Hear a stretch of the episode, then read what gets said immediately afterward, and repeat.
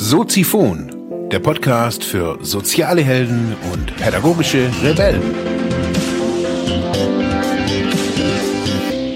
Herzlich willkommen, meine lieben Zuhörer bei Soziphon, dem Sozialarbeiter-Podcast. Mein Name ist Mark Hummer und ich freue mich, dass du wieder eingeschaltet hast. Thema der heutigen Episode ist, wieso Süchtige immer wieder scheitern. Ja, herzlich willkommen, meine lieben Zuhörerinnen und Zuhörer. Heute, ja, mit dem zweiten Suchtthema diese Woche. Heute wird's nicht so dramatisch.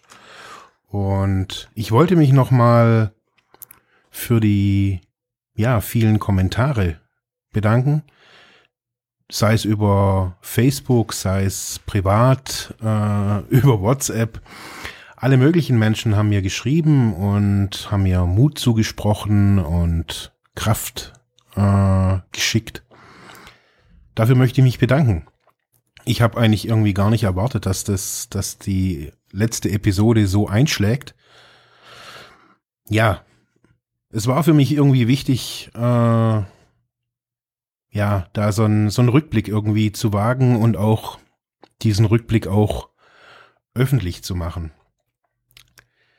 Ja, worum soll es heute gehen? Heute, ja, geht's um geht's um ein Thema, das das mich auch sehr belastet. Äh, besonders jetzt irgendwie in dieser Woche, wo ich wieder ja aktiv oder sehr sehr präsent irgendwie diese dieses ganze Suchtthema für mich so irgendwie wahrgenommen habe und natürlich auch mit äh, auf der Station, auf der ich war, auch mit Menschen auch geredet habe über verschiedene Dinge.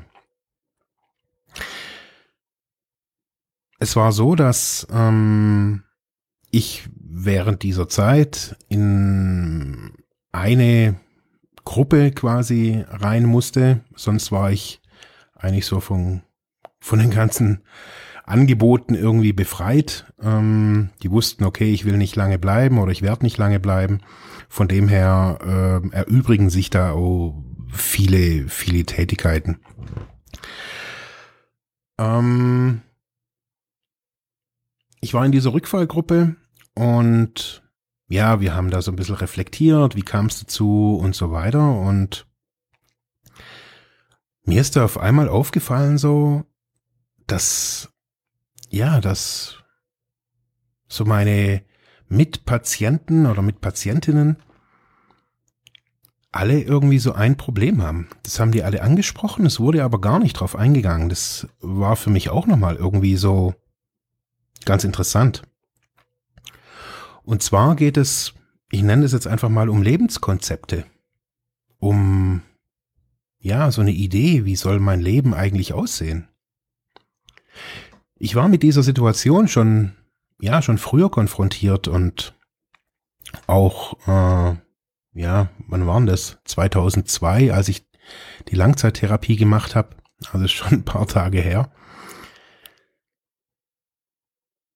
Lebenskonzepte. Wie stelle ich mir mein Leben vor? Das ist eine Frage, ich habe da, wir saßen da irgendwann mal draußen, so in, in der Station im Garten, war ja jetzt gutes Wetter. Und ja, ich habe mich da mit einer Frau unterhalten und äh, ja, die schon irgendwie, ja, irgendwie, keine Ahnung. Für mich war das irgendwie eine harte Geschichte, irgendwie so hinter sich hat. Äh, auf jeden Fall eine harte Geschichte in den letzten Jahren.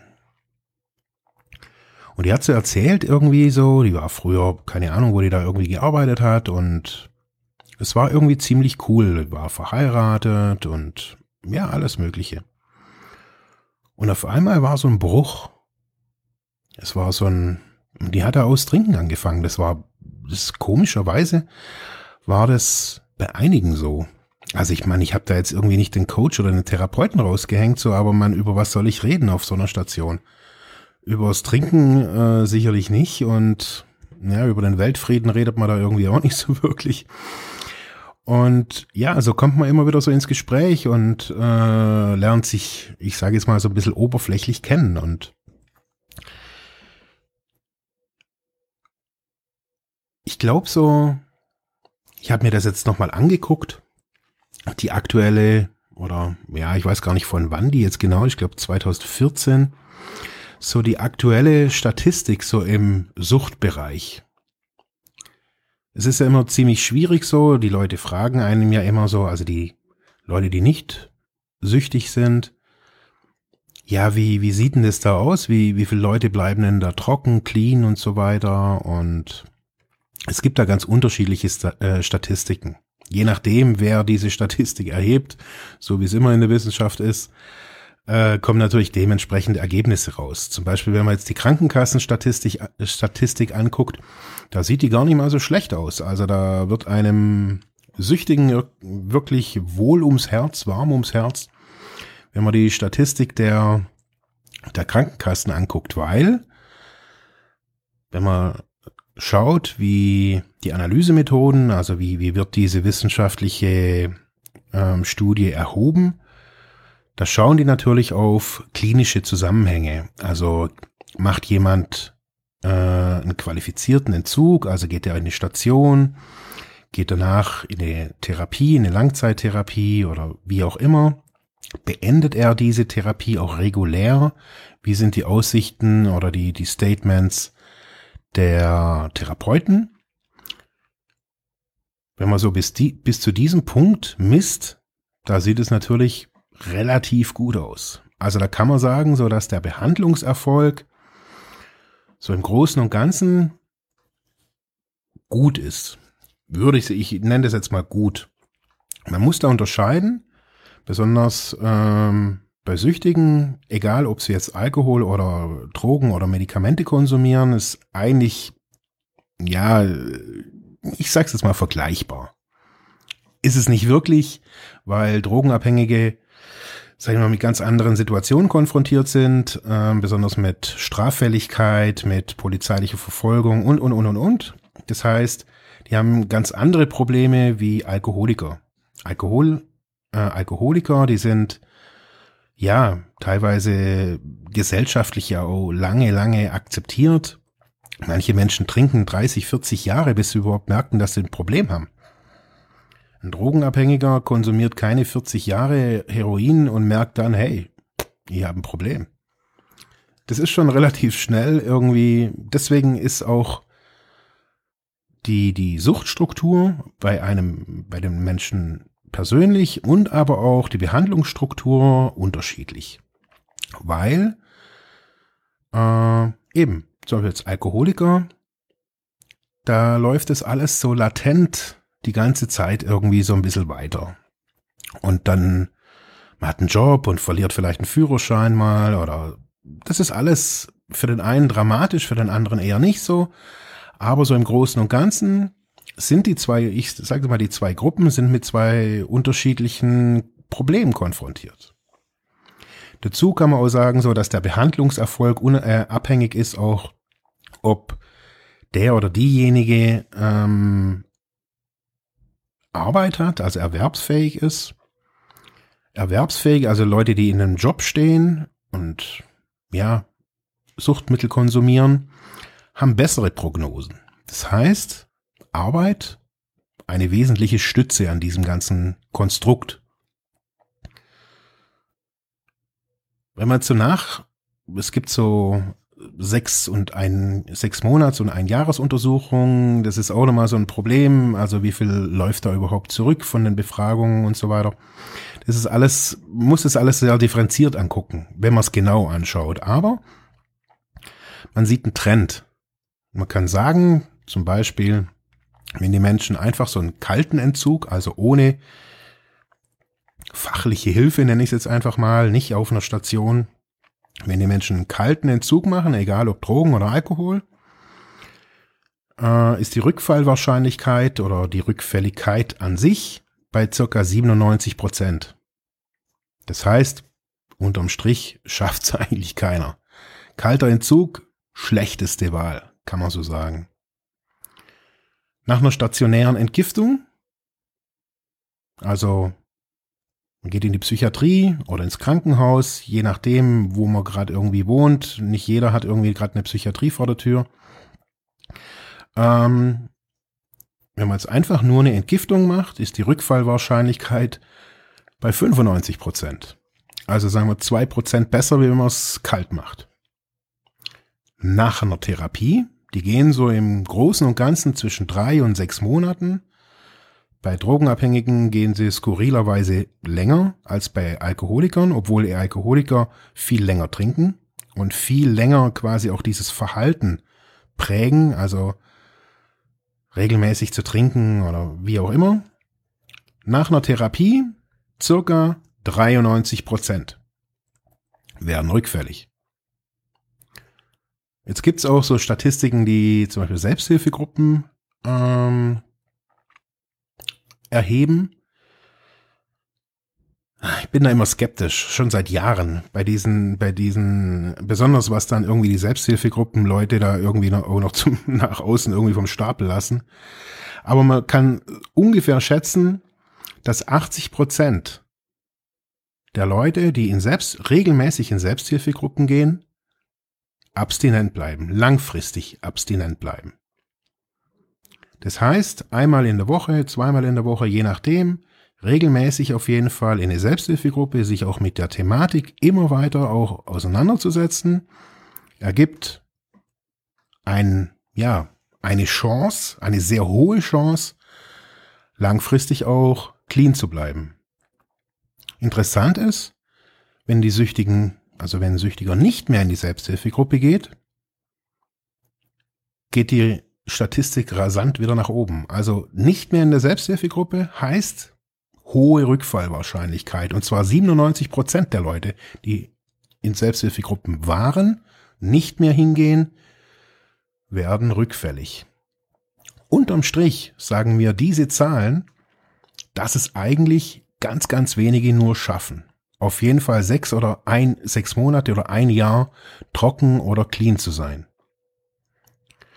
Und diesen Satz hat mir, hat auch einer jetzt irgendwie auf der Station so gesagt, sagt er, eigentlich arbeitet ja die Statistik gegen uns. Und irgendwie ist es auch so. Das heißt, und das, das ist auch so, wenn man, wenn man sich so die Station anguckt so und mit den Leuten redet, die sind immer wieder da. Die sind einmal im Monat da, einmal im halben Jahr, einmal im Jahr aber auf jeden Fall kommen sie immer wieder. Viele sagen auch, ihr Ziel ist es nicht, abstinent zu sein. Die wollen weiter trinken, die wollen, ja, weiter konsumieren. Sie wollen, jetzt war es halt mal zu viel. Das ist so das Credo von eigentlich fast allen gewesen so. Jetzt war es halt mal zu viel und jetzt ist so, ja, bei den Drogenabhängigen sag ich mal, da hat man früher mal gesagt, so eine Venenkur. Da geht man auf Entgiftung, regeneriert seinen Körper und danach geht's weiter. Vielleicht nicht in diesem Maß, aber ganz häufig ist es so. Ein Problem dabei ist so, dass sich so die, die Toleranz dadurch, also wenn man, wenn man entgiftet, ähm, und dann rausgeht und wieder weiter konsumiert, konsumiert man ganz oft so wie vorher auch. Das heißt auch die Menge. Jetzt ist aber der Körper entgiftet, ist auf Null, ist re eigentlich regeneriert. Die Leute sind dann irgendwie eine Woche, zwei, vier Wochen irgendwie auf so einer Entgiftungsstation. Das heißt, der Körper ist eigentlich wieder auf einem guten Stand. Und dann konsumieren die weiter. Bei Drogenabhängigen ist es ganz häufig so, besonders auch nach einer stationären Therapie, wenn die rückfällig werden, dass sie dann sterben. Weil einfach überdosiert wird. Okay. Darum soll es aber im Endeffekt heute gar nicht gehen. Es war nur, mir war das einfach nur mal wichtig, irgendwie das auch nochmal kundzutun, dass äh, man ja immer hofft, dass wenn, wenn man Angehörigen hat, wenn man ja einen Freund hat, irgendwie der, der, der süchtig ist und immer wieder muss der irgendwie entgiften und auf Therapie und oh, das ist anstrengend für alle Beteiligten. Am anstrengendsten ist es für den Betroffenen selbst. Aber natürlich auch für die Angehörigen, das auch mitzuerleben, immer wieder zu sagen, hey, das, was ist denn da los? Ich meine, Sucht ist eine unheilbare Krankheit, ist eine psychische Krankheit, kann nicht geheilt werden, aber sie kann gestoppt werden. Der aktive Konsum kann gestoppt werden. Äh, trotz alledem habe ich natürlich auch bis zu meinem Lebensende habe ich diese dieses Verhalten, nenne ich es jetzt einfach mal, dieses das, was Sucht ausmacht. Sucht macht nicht nur irgendwie deinen Konsum aus, sondern da sind ja ganz, ganz viele Verhaltensweisen, die damit so einhergehen. Und dieses Suchtverhalten oder diese, diese Störung, nennen wir es jetzt einfach mal, äh, die kriegt man halt nicht weg. Da gibt's keine Pille und keine Elektroschocktherapie. Die Russen haben irgendwie vor 20 Jahren mal versucht, irgendwie so ein Teil aus dem Hirn rauszuschneiden. Das angebliche Suchtgedächtnis. Äh, hat auch nie wirklich funktioniert, habe ich mal so gelesen. Äh, aber die haben das echt knallhart gemacht. Die haben da irgendwie wirklich so Gehirnoperationen gemacht und haben da irgendwie Teile des Gehirns rausgeschnitten und haben gehofft, dass er dann irgendwie kein Wodka mehr trinkt. Hat nicht, also hat nicht wirklich funktioniert. Ja. Jetzt war ich lange clean und ich kenne auch viele Menschen, die haben mit mir teilweise Therapie gemacht oder auch nicht oder wie auch immer, wie ich die kennengelernt habe, die sind abstinent. Seit Jahren.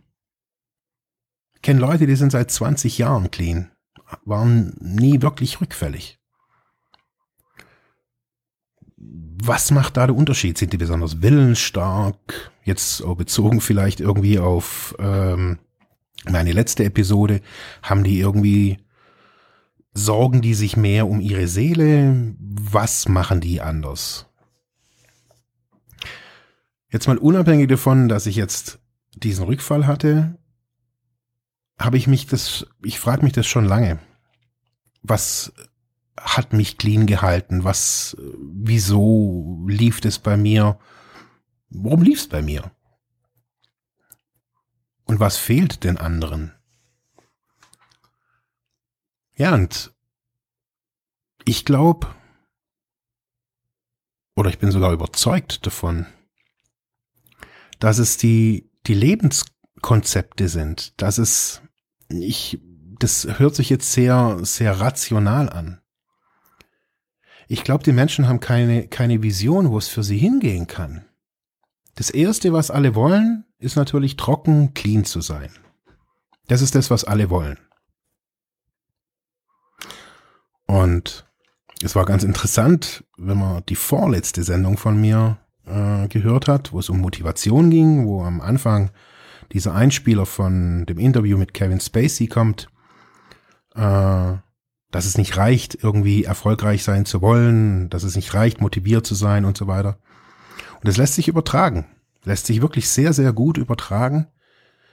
Und das habe ich in so einem Gespräch, habe ich das auch gesagt, dass es, dass das meines Erachtens nicht reicht, einfach nur trocken sein zu wollen.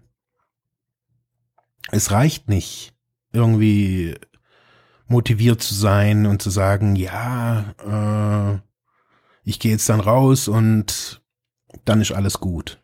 Weil das ist so ein Willensding. Es ist wichtig natürlich, aufhören zu wollen, diese Entscheidung zu treffen, ich möchte nicht mehr, hier und jetzt ist Stopp. Nicht morgen, nicht übermorgen, sondern jetzt. Jetzt ist Stopp. Das ist so eine Grundvoraussetzung. A, sich einzugestehen natürlich auch mal, dass ich sücht, dass man süchtig ist, ist auch ein Problem gewesen, so was ich so für mich so rausgehört habe, so in der Woche, dass viele sich gar nicht irgendwie als süchtig anerkennen. Irgendwie der eine ist, hat irgendwie mir da irgendwie ständig die Story vom, er wäre Depressivtrinker oder irgendwas so, dass immer nur, wenn frustrierende Nachrichten kommen, dass er dann trinkt und wenn er jetzt irgendwie so die ganzen Nachrichten irgendwie abgearbeitet habe, dann ist alles gut. Dann ist alles nice. Und dann, ich habe dann auch zu ihm gesagt, ja, und irgendwie die nächsten 40 Jahre kommen keine schlechten Nachrichten mehr, oder wie? Waren das jetzt so die einzigen schlechten Nachrichten irgendwie das letzte Jahr, wo du da gekriegt hast und da hast du dann irgendwie depressiv getrunken und davor war alles okay, oder? Das kommt mir ein bisschen suspekt vor, habe ich da gesagt. Also es fängt natürlich damit an, sich einzugestehen, hey, ich habe ein Problem. Ich bin süchtig. Ich bin suchtkrank. Das ist eine, ein Eingeständnis, das nicht einfach ist. Das, meines Erachtens ist es schon mal, aber das ist das Wesentliche. Man muss sich eingestehen, okay, hey, ich habe ein Problem. Ganz einfach. Das war auch der Grund, warum ich jetzt so auf meinen Internetseiten so einen Teil meiner, meiner Biografie äh, auch veröffentlicht habe. Weil ich es einfach leid war, irgendwie permanent mich erklären zu müssen, warum dies und warum das. Und ich gedacht habe, hey, pff, Mann, ich habe da kein Problem damit. Ich, äh, wenn ich jetzt ein gebrochenes Bein hätte, würde ich auch nicht sagen, ja, nee, das ist irgendwie gar nicht so gebrochen. Ich kann ja total tanzen und so. Totaler Scheißdreck. Also kann man sich's eingestehen, man kann es auch nach außen öffentlich verkünden. Das ist meine Haltung. Wenn man jetzt einen Job sucht und man deswegen nicht genommen wird, dann soll meines Erachtens dieser Job auch nicht sein. Wenn irgendjemand sagt, ja, das ist uns irgendwie zu vage, Herr Kummer, irgendwie mit Ihnen, Sie sind ja irgendwie so echt ein Vogel. Okay, kein Problem. Äh, ich habe da kein Problem damit. Also Aufträge nicht zu bekommen wegen sowas oder irgendwie schräg angeschaut zu werden wegen meiner Erkrankung, habe ich durch. Also das ist für mich jetzt irgendwie nicht mehr so der, der Wahnsinnsburner. Ja, aber was fehlt den Leuten? Eine Vision. Was, was kann das sein? Und ich bin, war ganz spannend, ich bin gestern erst so wieder drauf gekommen. Und zwar, ich habe gestern eine, war gestern mit meiner besten Freundin, war ich Mittagessen. Und wir haben da so ein bisschen geredet, auch so ein bisschen über den Rückfall, aber auch viel über sie und so weiter. Und irgendwann hatte ich so das Gefühl, hey, ich muss jetzt heim und ich muss eine Aufstellung machen, eine systemische Aufstellung. Mache ich ja gerne. ist ja so meine, meine Methode geworden hier so ähm, im Coaching-Büro auf jeden Fall. Ähm, und ich stelle auch wirklich, also ich stelle wirklich ganz oft und ganz vieles auf. Ich mache das ganz oft alleine, habe dann irgendwie so ein äh, so ein Aufnahmerekorder dabei, ähm, wo ich dann einfach spreche. Ich bin dann meistens auch alleine. Und ja, ich habe so meine aktuelle Situation, meine, meine Family und meine Finanzen und ja, was für ein Hilfesystem ich da irgendwie jetzt gerade brauche. Ich habe da ganz vieles irgendwie in einer Aufstellung aufgestellt. Und gestern Abend habe ich dann irgendwie so mit meiner Partnerin darüber geredet und ich habe gesagt, so ja, für mich sind eben diese Aufstellungen, für mich ist da nichts Esoterisches dran und Räucherstäbchen und so Schnickschnack oder wissendes Feld, was da immer irgendwie so alles drüber geschrieben und gemacht wird. Ich, da bin ich, glaube ich, einfach zu wissenschaftlich unterwegs. Für mich ist es was anderes. Für mich ist es eine, eine Aufstellung, ist was Inneres. Also ich visualisiere durch eine Aufstellung etwas Inneres im Außen. So, jetzt kann man bei einer Aufstellung stellt man den Ist-Zustand, wie diese Felder, also diese, ich mache das immer mit, mit Papier, mit so einem A4-Kopierpapier, wo dann irgendwie der Begriff draufsteht und so weiter. Ähm, da liegt dann irgendwie so ein Bild auf dem Boden quasi von lauter Zetteln. Der eine, also meine Partnerin steht nah bei mir, meine, keine Ahnung, irgendwer anderer steht weiter weg bei mir, der eine guckt mich an, der andere guckt mich, guckt mich nicht an und so weiter. So kann man sich da so ein bisschen so durcharbeiten. Und dann im Laufe der, also ist das, man nennt es das Erstbild, was man da so aufstellt. Und im Laufe der Aufstellung verändert man diese Positionen dieser Blätter wie sie besser passen, was der eine zum anderen zu sagen hat vielleicht und was man da für ein Gefühl kriegt, da kann man immer so hinspüren. Olaf Jakobsen ist ja auch ein Aufsteller, er nennt es mehrdimensionales Fühlen. Fand ich einen ganz interessanten Begriff. Es geht immer ums, ums Fühlen, ums Spüren und man spürt danach, okay, die Person steht da jetzt nah, ah, das ist mir irgendwie zu nah und ich muss da irgendwie ein bisschen weggucken. So bin ich da gestern irgendwie so durchgegangen.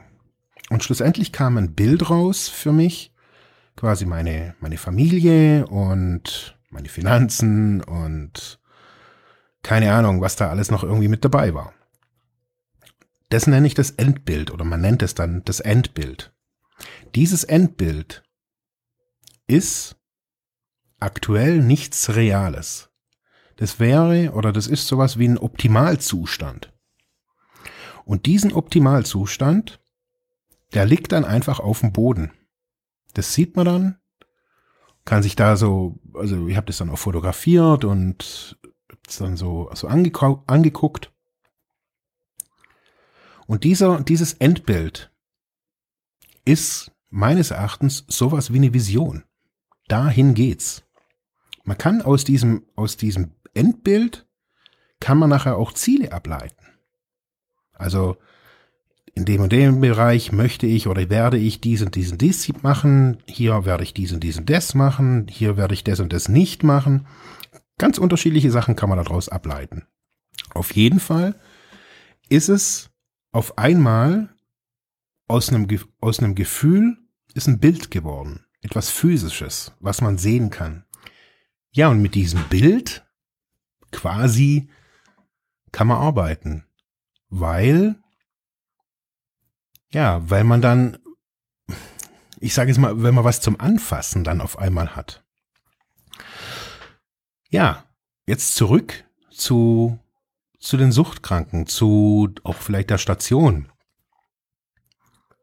Diese Arbeit, dass die Menschen oder dass die, dass die Therapeuten ganz oft so in, in, äh, in den Suchteinrichtungen machen, ist sehr stark willensgeprägt und verhaltensgeprägt. Das heißt, es wird das Verhalten der und oder diejenigen der, Leute angeschaut, welches Verhalten ist sehr suchtgeprägt, also so äh, ja und das Verhalten ist ganz unterschiedlich. Also warum oder wie Menschen ihre aktive Sucht betreiben, das wird reflektiert.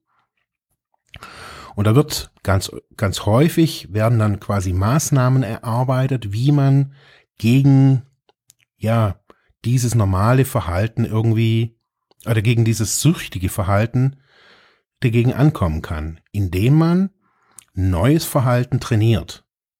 Das ist das, was zum Wesen, also der wesentliche Anteil auf, in, in, in Suchteinrichtungen. Neues Verhalten zu üben. Morgens aufzustehen, sich die Zähne zu putzen, nicht den ganzen Tag Kaffee zu trinken, sondern vielleicht nur morgens eine Tasse, nicht so viel Zucker zu essen, nicht so viel Fernseh zu glotzen, lauter so Zeugs, also quasi von einer passiven Haltung Sucht ist ja immer eine sehr passive Geschichte. Das heißt, man sitzt da, konsumiert und glotzt dann irgendwie Fernsehen oder falls man kein Fernsehen hat, glotzt man halt nicht. Auf jeden Fall ist das Verhalten sehr, immer sehr, sehr, sehr ähnlich. Und dieses Verhalten wird, ich sage jetzt nicht abtrainiert, sondern es wird was Neues trainiert, was Positives, was ja zur Abstinenz beitragen soll. Deswegen ja auch die Selbsthilfe, Selbsthilfegruppen. Da geht man ein, zweimal die Woche hin, trainiert was Neues, hört was Neues, reflektiert sich immer wieder. Das ist das, was man auf der Therapie in einem sehr intensiven Maß kennenlernt und in der Selbsthilfegruppe nachher weiterführen kann, in einer, ja, sag ich jetzt mal, abgeschwächteren Variante. Was aber eben fehlt, und darum habe ich das gerade eben auch mit der Aufstellung so ein bisschen ausführlicher erzählt, ist eine Vorstellung, wo es hingehen kann. Eine Vorstellung, was, was man tun kann auch. Auch eine Vorstellung, was Arbeit ist. Als ich so auf der Station gesessen bin, habe ich so, ja, man kriegt ja unweigerlich mit, was die Leute so arbeiten. Und alle, also fast alle, nicht alle, aber so gut wie alle, waren frustriert von ihrer Arbeit. Nicht wirklich also, ich sage jetzt mal, von Berufung brauchen wir da irgendwie gar nicht reden. Das waren halt irgendwelche Jobs, wo sie reingewachsen sind, wo sie vielleicht irgendwann mal eine Ausbildung gemacht haben oder auch nicht oder als Leiharbeiter, ganz unterschiedlich. Aber zu sagen, ey, wow, das ist voll mein Ding, das war eigentlich nie zu hören. Also, ich habe es auf jeden Fall nicht gehört. Und ebenso auch im privaten Umfeld. Also zu sagen, hey, wie stelle ich mir eigentlich eine Beziehung vor? Wie stelle ich mir Freunde vor? Okay, Hobbys, das ist auf so einer Station eh schon so ein zweischneidiges Schwert. Irgendwie die wenigsten haben wirkliche Hobbys. Für viele ist ja irgendwie das Hobby Trinken. Also ganz ehrlich, das ist das, was, was viele auch sagen. Ja, das mache ich in meiner Freizeit, trinken. Und ich glaube, da ist die, da ist so die Krux. Wir haben in diesen, in diesen Einrichtungen niemanden, wirklich gar niemanden, der sich mit diesen, mit so einer Thematik auseinandersetzt. Wohin geht's? Was ist? Und nicht nur irgendwie, ich gehe dann zum Arbeitsamt und mache dann einen Job und schreibe eine Bewerbung und das, da helfe ich dir. Das ist das, was passiert. Man hilft dann bei Bewerbung, versucht die Schulden zu regulieren. Lauter so Zeugs, alles gut und hat auch alles seine Berechtigung. Aber, und da sind wir wieder bei der Seele. Da sind wir wieder bei dieser letzten Episode von mir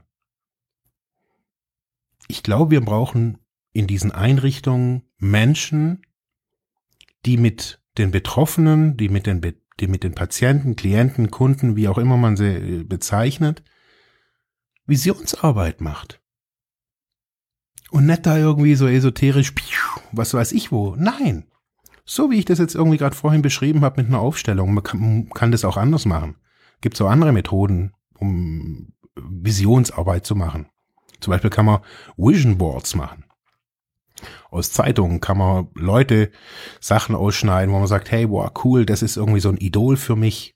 Das ist auch was, wenn man so fragt, hey, was, was sind so eure, eure Idole? Habt ihr da ein Idol? Pff, hat keiner. Also, so, keine Ahnung. Manche würden vielleicht irgendwie äh, jetzt heute, wenn man jetzt irgendwie so ein, zu so einem Startup-Treffen geht, man sagt, ja, Elon Musk, Branson, wie sie alle heißen, so, ja klar, hey, die großen, ja, die großen Jungs so, das ist so irgendwie echt eine Vision oder keine Ahnung. Chris Gilbo war lange irgendwie so mein, nicht wirklich ein Vorbild, aber so, wo ich sage, hey, das, der hat ein cooles Lebenskonzept. Und als ich, ich habe da mit äh, drei Leuten, habe ich so ein kleines Gespräch geführt, eben über Visionen und über Lebenskonzepte. Und das Spannende fand ich so, als wir so darüber geredet haben, so haben, ist, ja, fast bei jedem sind die Tränen gekommen, mir auch, weil sie gemerkt haben, dass das fehlt. Das ist so der, dieses, für was möchte ich denn abstinent sein? Für was? Man sagt immer ja für dein Kind und für deine Frau und für bla bla bla bla bla. Aber das ist ja nichts wirklich, dafür bleibt man nicht clean. Also ich auf jeden Fall nicht. Aber für eine, so eine Vision, die nur für mich da ist, nur meine, unabhängig von meinen Kindern und von meiner Frau und unabhängig davon, wie stelle ich mir das Leben vor? Und wenn man dann arbeiten würde mit den Menschen und sagen würde, und, und, und die Leute sagen, ja, hey, wow, ich stelle mir so und so eine Wohnung vor und dies und jenes stelle ich mir vor. Da sieht man dann bei den Menschen, besonders in den Augen, so ein, da fängt es an mit Blitzen, mit, ja, so stelle ich es mir vor. Die Leute machen sich das dann immer schnell wieder weg, ah, das ist ja nicht erreichbar und nee, und bevor ich wieder enttäuscht werde und und und und. Aber wenn man mit den Menschen, also ich arbeite mit meinen Klienten ganz oft so, die jetzt kein Suchtproblem haben. Aber wenn man dann sagt, bleib mal dabei, bleib mal dran, mach es mal konkret, noch genauer. Wie riecht's in diesem Raum und wie sieht's aus in dem, was für Licht kommt da rein, was für Blumen sind im Garten, wie sieht der Job aus, was ist da für ein, was ist da für ein Chef und, und, und, und, und. Dann wird es alles konkret dann wird's von einer Vision, wird's ein Ziel vielleicht, woran man wirklich auch handfest arbeiten kann. Und was hier ganz oft passiert ist so, ja, du bist Industriemechaniker, hey klar, dann geh doch hier irgendwie dann zu der Zeitarbeit und hey, so kommen nachher diese 95, 97 Prozent Rückfall. Da ist man wieder im alten Scheiß ist wieder frustriert, ist wieder irgendwie am Band und das wollte man ja eigentlich gar nicht. Wir sollten mehr visionieren, besonders auf den Suchtstationen, in den sozialen Einrichtungen, zu sagen, hey, denk mal größer. Nicht immer so, denk mal realistisch, sondern denk groß und realistisch. Denk mal weiter. Spür da mal hin, wie fühlt sich das an? Ich glaube, das wäre mal wieder, ja, was Neues in unserer Gesellschaft. Dann wären wir nicht mehr so eine Gesellschaft von Nörglern und Zweiflern, sondern ja, eine Gesellschaft von ja, Visionären. Danke. Ja, das war's für heute mit diesem Thema. Ich hoffe, ich konnte dir weiterhelfen, vielleicht Denkanstöße geben oder sogar ein bisschen inspirieren. Ich würde mich freuen, wenn du Soziphon weiter unterstützt, indem du weiter zuhörst, mich auf iTunes bewertest, Kommentare schreibst oder diese Episode per PayPal oder Flatter finanziell unterstützt. Dankeschön.